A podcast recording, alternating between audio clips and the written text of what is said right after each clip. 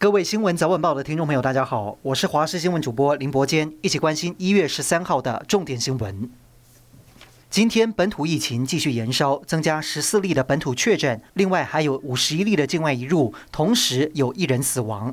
在本土新增十四例当中，有十一例是来自于联邦银行传播链，也让指挥中心指挥官陈时中担心这个传播链散播速度之快是疫情的重中之重。指挥中心疫调人员也前往员工尾牙聚餐的餐厅追查传播链的关联。而 Omicron 病毒散播速度快，指挥中心会不会重启让轻症和无症状患者住防疫旅馆，减轻医护量能负担？陈时中表示，除非疫情很严重，否则不会清洗。如果要做，也会朝向专责的防疫旅馆，避免防疫旅馆成为疫情炸锅的不定时炸弹。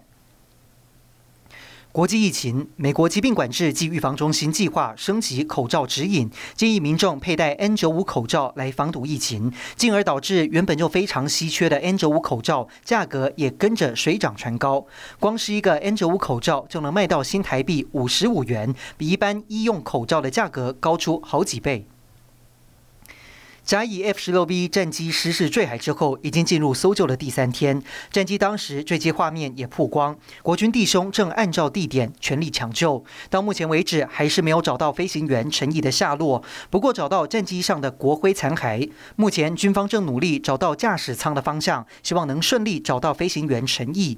而总统蔡英文也前往慰问家属，表示搜救一定要快。今天早上六点多，廉政署带队到宜兰县政府进行搜索，县长和地政处长的办公室更是重点的搜索区域。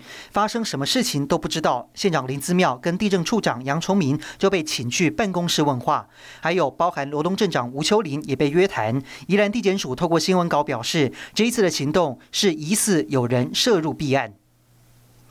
强烈冷气团让合欢山成了冰封世界。五岭到松雪楼，俗称水晶宫的路段结冰，警方要求上山的车辆都要加装雪链，避免打滑。但是还是有轿车疑似因为路面太滑发生擦撞，当下没有马上移车，停在路中间谈和解。乘客还下车玩耍，没想到后方有一辆打滑的小货车冲撞上来，三车连环撞。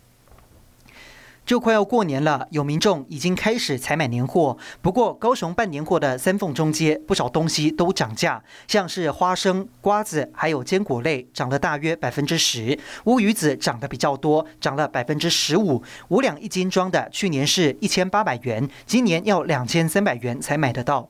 另外，台南将军区著名的火烧虾，因为近年火烧虾捞捕不易，产量比以往少了三成以上，而目前的价格从去年每台斤大约一千五百元，涨到大约一千六百元。